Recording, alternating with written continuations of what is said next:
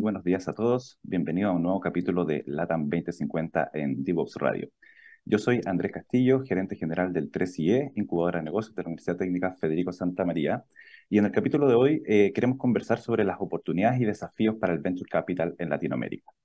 Hace solo unas semanas eh, se lanzó una nueva versión del Impact Report realizado por la ACBC, Asociación Chilena de Venture Capital.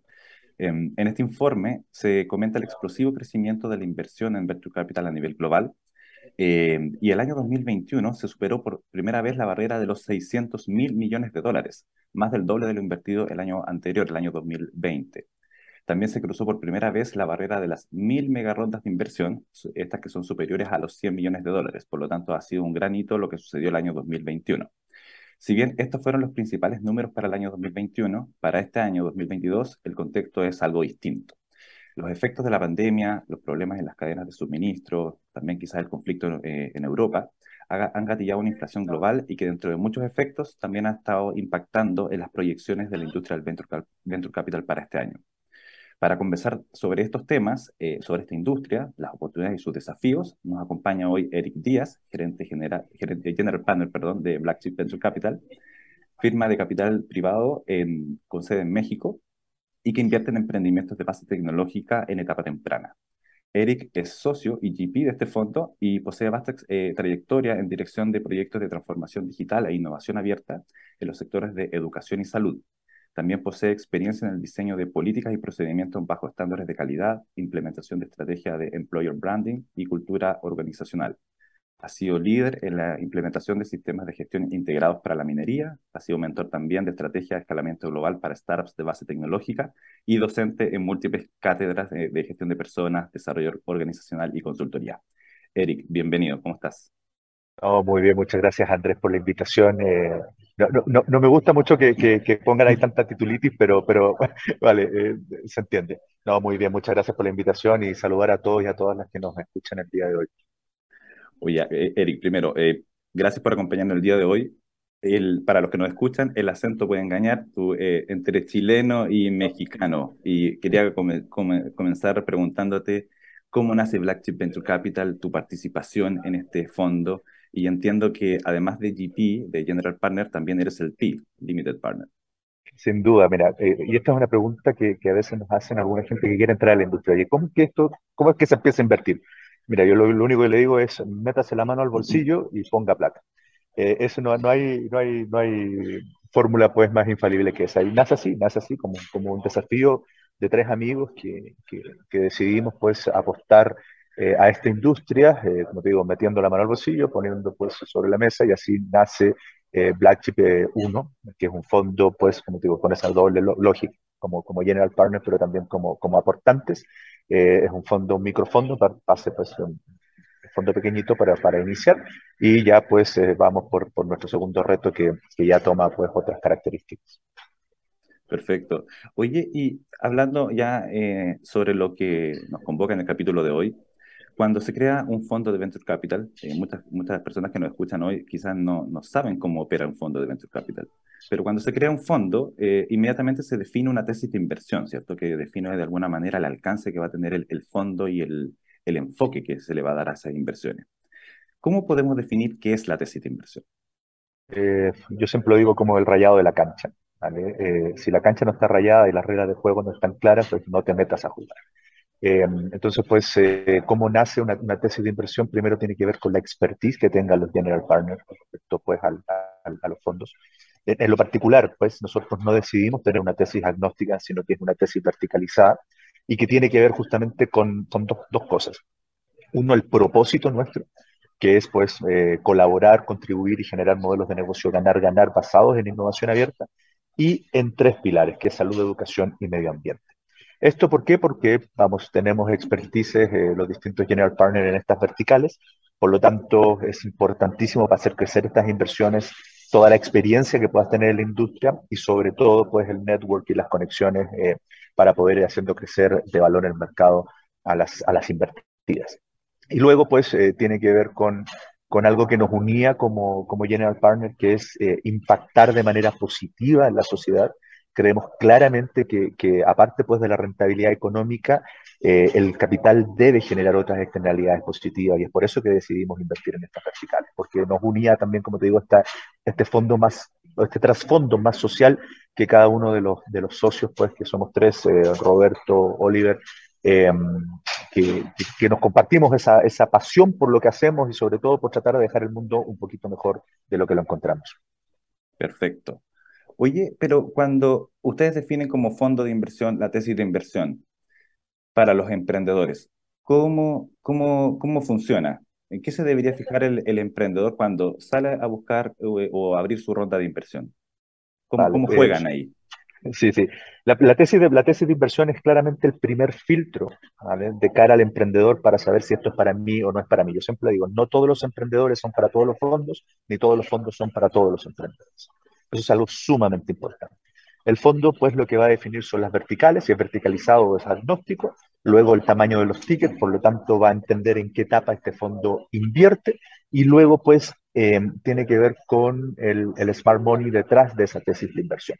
Porque nosotros, además, pues, de, del ticket, que, que, que, el dinero es un commodity, no quiere decir que, aquí ande con una, un saco de plata detrás, pero, insisto, solo el dinero por dinero no tiene sentido. Lo que hay que entender también de las tesis de inversión es justamente en qué mercado está operando este fondo cuál es la mirada que tiene, cuántos años de entrada, cuántos años de salida y sobre todo pues las metas que tiene de rendimiento que son súper importantes que los emprendedores las entiendan porque son ellos quienes están llamados pues a, a, a, hacer esos retornos, ¿vale? Perfecto. O sea, de alguna manera es una, eh, una primera tarea para el emprendedor entender cuáles son los fondos de inversión y cuáles son sus tesis de inversión antes de golpearle la puerta. Tocar la puerta.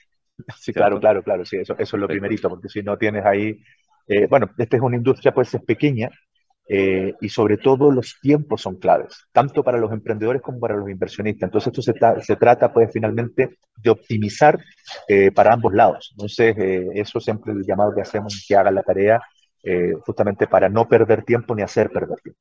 Perfecto. De hecho, a propósito del tiempo, eh, mi siguiente pregunta tiene que ver con que eh, probablemente muchos de los que nos escuchan quieren levantar eh, fondos, capital de riesgo, pero se escucha o se pregunta normalmente ¿cuándo, ¿cuándo, es el mejor momento? ¿Existe algún mejor momento? ¿Cuándo es el mejor momento para levantar capital? Mira, hoy día el mejor momento es cuando probablemente estés llegando o cercano a break-even. Para llegar a un fondo de etapa temprana, pues significa cuando ya hayas encontrado un modelo de ingresos recurrente y que por lo tanto ya te pueda eh, generar una perspectiva de escalabilidad del modelo. ¿vale? Es decir, que hayas hecho, hecho eh, eh, product marketing, ¿vale? Que ya vaya saliendo del Valle de la Muerte, estés encaminado hacia break-even. Entonces, ahí es el primer buen momento para llegar con un venture capital. Antes de eso está Friend, Family and Fans, eh, Business Angels, eh, Grants y sobre todo, ¿vale? Y algo que tienen que entender muchos emprendedores en Latinoamérica, que es el skin in the game del propio emprendedor. El propio emprendedor debe meterse la mano al bolsillo y apostar por el emprendimiento. Eh, debe apostarle, pues, de su riesgo y debe ser capaz de levantar plata, pues, en etapas previas o con actores previos, ya sea, como te dije, vía grants, vía business angels y tal, porque nosotros como Venture Capital, en el otro lado, para llevarlos a break-even, una de las cosas que evaluamos es justamente la capacidad que tenga ese emprendedor de levantar. ¿Vale? Eh, si no tiene la capacidad de levantar, pues es complejo que lo pueda seguir haciendo para adelante. Y sí. porque al final del día, pues nuestra apuesta es que ese startup vaya creciendo de valor. Yo te voy a presentar con otros fondos, pero tú tienes que ser capaz pues, de cerrar esas rondas e ir aumentando valor de mercado porque ahí es donde nuestra inversión eh, crece pues, y, y, luego finalmente retorna. Perfecto. Oye, y a propósito de la introducción que hice eh, y considerando el, este contexto actual un poco difícil en el mundo, ¿han cambiado las condiciones para levantar capital de riesgo? Eh, sin duda, eh, sin duda. Antes pues había modelos que, que, podían estar en negativo, negativo, en negativo, eh, y se apostaba pues por, por, por, por crecerlos de manera acelerada. Hoy día probablemente uno de los principales cambios pues tiene que ver con la sostenibilidad de los modelos de negocio, es decir, que se invierte pues en, modelos que estén ya presentando indicadores de, de sanidad financiera, ¿vale? Entonces, eso, es, eso es, es, es, un cambio en el paradigma bastante importante. Y lo otro tiene que ver con el tipo de modelos de negocio y sobre todo con algo pues, que, que para nosotros es sumamente importante, que es el impacto eh, entendido pues como la sostenibilidad de los modelos de negocio desde el punto de vista económico, ambiental y social. Perfecto. Oye, y también en este contexto, bueno, como resultado de la pandemia, de alguna manera se, se vieron acelerados distintos procesos. Eh, hablamos de transformación digital antes de la pandemia, pero creo que a todos nos sucedió de alguna manera que eso apretó el acelerador y se gatillaron una serie de cambios. ¿Tú ves alguna tendencia, visualizas alguna tendencia que quizás, porque los fondos de inversión tampoco invierten para hoy, invierten en un horizonte de 10 años de plazo, entonces de alguna manera hay una proyección. ¿Cuál es esa, esa tendencia que has visto tú o el interés que pueda tener ustedes también como fondo de inversión? ¿Dónde están invirtiendo? ¿En qué verticales? ¿En qué sectores? Sin duda, eh, hay sectores emergentes, y bueno, va a depender de los mercados, pero, pero si nos centramos en Latinoamérica, un mercado de 660 millones de habitantes, eh, nosotros vemos grandes, grandes desafíos. Eh, específicamente, pues, en, algo que estamos impulsando mucho, que es la vertical de, de salud y bienestar en Silver Economy, eh, en Latinoamérica. pues, si lo pudieras describir para los que nos escuchan. Eh, la economía plateada tiene que ver con todos aquellos bienes y servicios que van enfocados en personas mayores de 60 años en Latinoamérica y envejecimiento activo que es en, Europa pues, más, más, más de los 50 años. Hoy día ya estamos hablando de la cuarta edad. Si, si alguien se jubila a los 60 años y como la esperanza había aumentado, al menos tiene 30 años más como unidad de consumo, si lo viéramos así súper frío. Eh, pero el gran desafío es que los buyer personas de los productos y servicios hoy día existentes en el mercado no necesariamente están silverizados. Entonces hay una tremenda oportunidad pues para repensar modelos de negocio, repensar productos o servicios pues enfocados en, los adultos mayores. Ese es un tremendo desafío, sobre todo en Latinoamérica que está muy asociado a precariedad y fragilidad. Dado tenemos problemas con, con, los servicios pues, públicos de salud, con los sistemas de pensiones, ahí hay un dolor que, es, que, es, que, es, que es, importantísimo. Otro gran tema, eh, agricultura. Tenemos una agricultura eh, tecnificada, pero no automatizada ni sistematizada y por lo tanto poco eficiente. ¿vale? Eh, y luego, pues, algo que, que, no es una novedad para nadie, que son los alimentos. La, alimentación, pues, va a ser eh, uno de los principales focos en los cuales la humanidad tiene que enfocarse. Eh, por un lado, pues, y eso tiene que ver directamente con el agro, hacer agro más eficiente, pues va a generar eh, mayor disponibilidad de alimentos. Eso por un lado, que tiene que ver con lo productivo, pero por otro lado debe estar el equilibrio de la protección del medio ambiente. ¿okay? Entonces eh, va, va, a haber una lucha hoy día pues entre pues no quiero hablar de lucha porque suena como a violencia, pero, pero en realidad pues tratar de buscar estos equilibrios porque tampoco podemos caer en esa lógica ambientalista de, y de proteger pues sino lo que hay que tratar de buscar es esa convivencia. Y la convivencia viene primero por que el agro sea más eh, especializado y más eficiente para que no sea tan expansivo y no se vaya comiendo pues espacios para, para que exista la protección del medio? Entonces, ese es el paradigma en el cual tenemos que estar parados hoy día y los emprendedores creemos que son clave para poder resolver estos grandes desafíos que tenemos como humanidad. Sí, de hecho me, me hiciste acordar de la experiencia de Holanda, que por superficie, un país pequeño de superficie, pero son muy buenos en, en buscar la eficiencia en sus procesos productivos para, la, para el agro, ¿cierto? Eh, tienen, de hecho, no me acuerdo el, el dato, pero debe ser cuatro veces el promedio por hectárea que tiene el resto de Europa, entonces es drásticamente distinto. Eh, pero bueno, haciendo ese símil, eh, yo sé que Black Chip tiene también operación en Latinoamérica, en, México, opera en toda Latinoamérica, pero también tiene eh, una, no sé si llamarlo un satélite en, España. ¿Cuáles, existen algunas diferencias entre emprendedores de un lado y otro? ¿Hay un, un arbitraje que de alguna manera hacen ustedes como fondo? Eh, sí, bueno, tiene, básicamente tiene que ver con la madurez de los ecosistemas. O sea, y obviamente, pues, si tienes, tienes tienes pues dolores distintos, ¿vale? Eh, por lo tanto, claramente pues hay una diferencia. Eh, sin embargo, nosotros entendemos que en Latinoamérica la capacidad de creatividad, al no estar las condiciones tan dadas, ¿vale? Hay un plus allí y sobre todo ese plus que le da el calor pues de, de, de, cuando pichas, de cuando haces las cosas, las haces con mucha más pasión y con, con, con mucho más, vamos, con ese calor que, que, nos, que, nos, que nos, y esas sonrisas que nos, que nos hacen ser lo que somos como, como continente.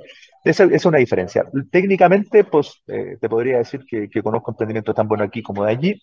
También hay lógicas distintas en términos de comercialización. Europa es un mercado pequeño, ¿vale? es, chiquitito.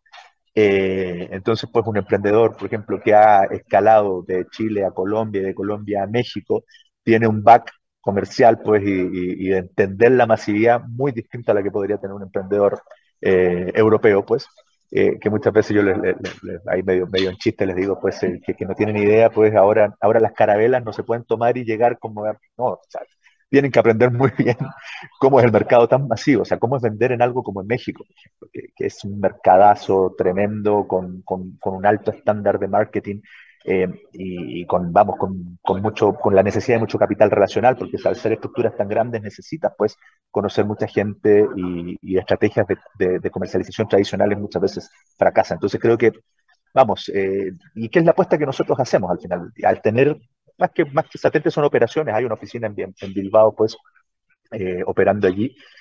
lo que propiciamos siempre son estos intercambios de buenas prácticas entre los ecosistemas. ¿Vale?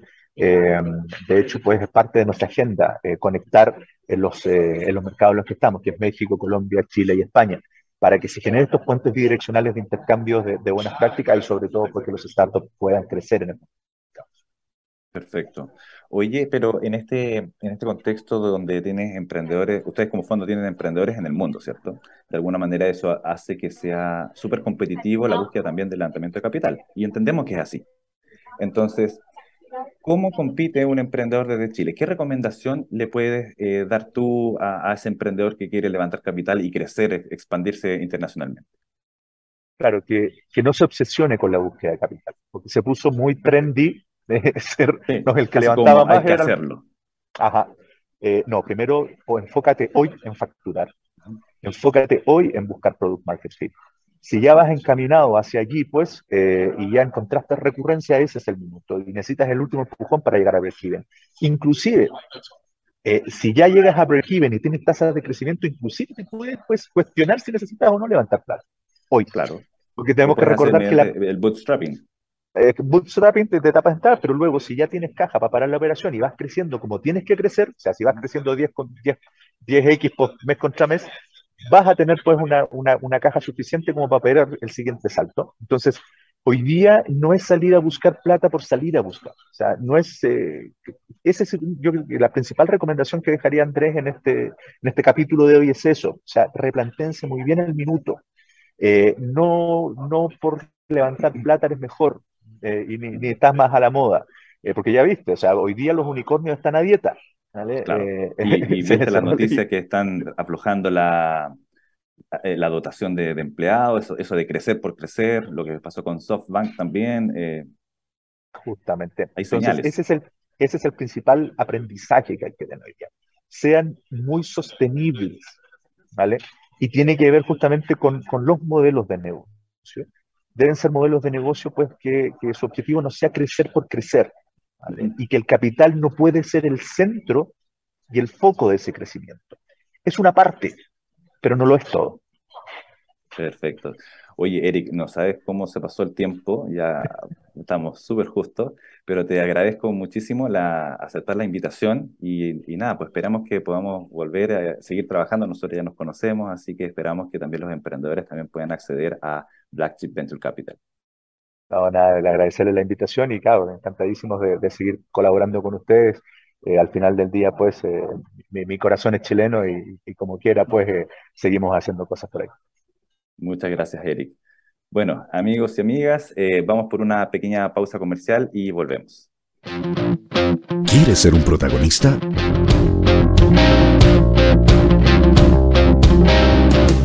Escríbenos a invitados@divoxradio.com. Conéctate con personas que saben. En divoxradio.com. Ya estamos de regreso en este segundo bloque de LATAM 2050 en Divox Radio. Saludo a Leandro Luna, Project Manager del 3GE, quien se integra en este espacio. Leandro, ¿cómo estás? ¿Qué tal, Andrés? ¿Cómo estás? Yo muy bien. ¿Qué tal tú? ¿Cómo estás? Muy interesante el invitado, ¿ah? Sí, súper interesante. Estas conversaciones nosotros las tenemos de alguna manera eh, pensando en cuál es la mejor forma de ayudar a los emprendedores para estos procesos.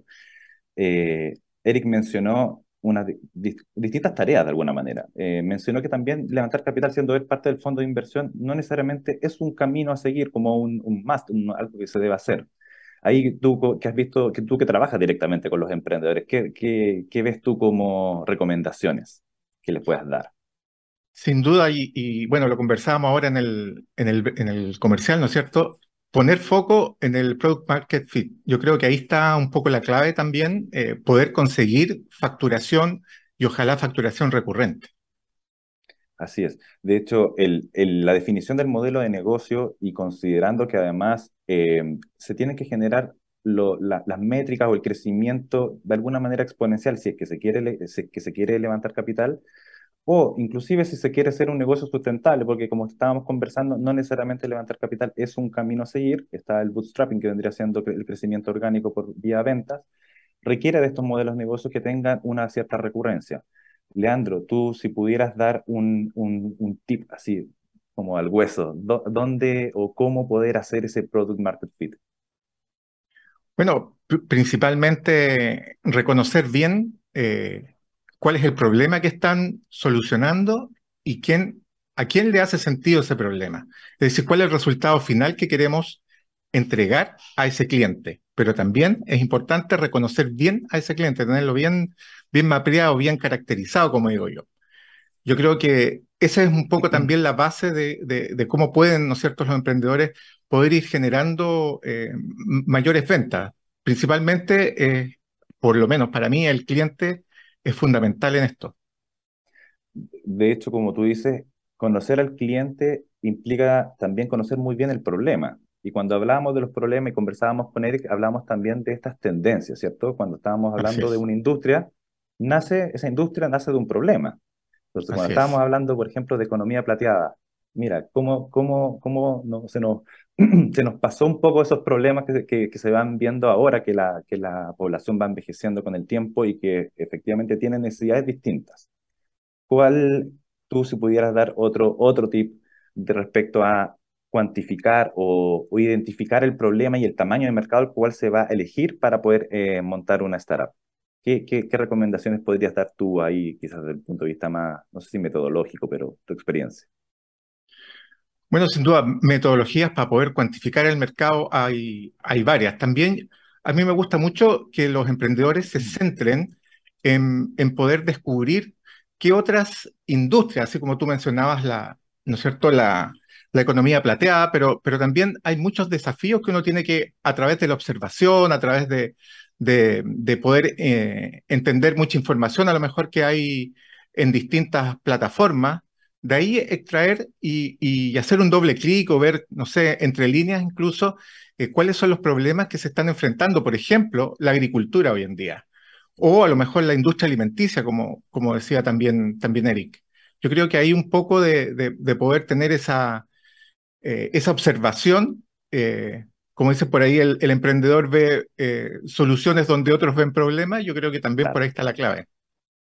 Sí, eso que dicen es muy importante. Eh, ver, eh, esto se analiza desde un punto de vista bien positivo, pero también desde el punto de vista eh, muy frío también. Creo que el mismo Eric lo mencionó cuando hablaba de economía plateada, que, que claro, es un nicho de negocio, que estamos hablando de, de tercera, cuarta edad, pero es un negocio y se tiene que evaluar el potencial de mercado que tiene eso para que efectivamente sustente esa nueva empresa. Oye, y, buscando un poco el cierre, para el próximo capítulo vamos a estar pensando un poco hacia la inversa, entiendo. Ah, estábamos hablando hoy desde de, Chile hacia el mundo quizás, pero ahora, ¿cómo, cómo, lo vamos a conversar la próxima semana? Lo vamos a conversar de la siguiente forma. Te quiero hacer una pregunta. ¿Tú crees que Chile sea un destino para emprender? Por supuesto. Siempre lo ha sido.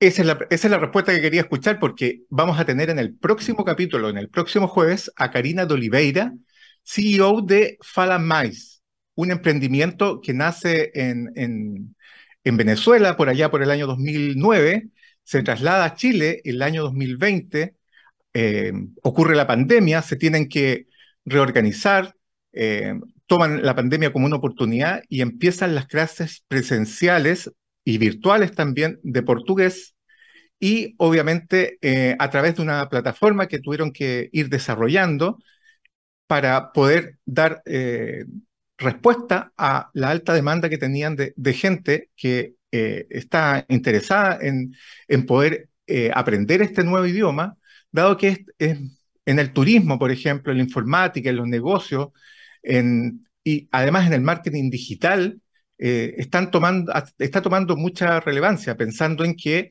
también eh, Brasil como, potencial, ¿no es cierto?, destino o, donde los emprendedores pudiesen ir a, llevar a cabo también sus emprendimientos, es un mercado también bastante, bastante atractivo. Karina ya con su emprendimiento tiene una trayectoria eh, de 11 años, así que yo creo que hay harto que también podemos aprender de ella. Claro, me imagino ahí cómo ha ido pivoteando y cómo eh, reeligió, vamos a decir, Chile como un mercado para seguir creciendo, ¿cierto?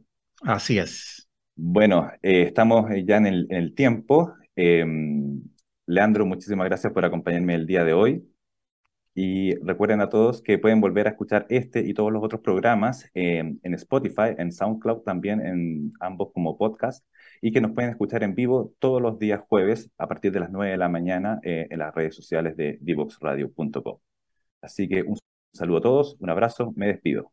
Leandro también si quieres cerrar. Nos vemos, que estén muy bien. Nos vemos el próximo jueves. Nos vemos el próximo jueves. Adiós.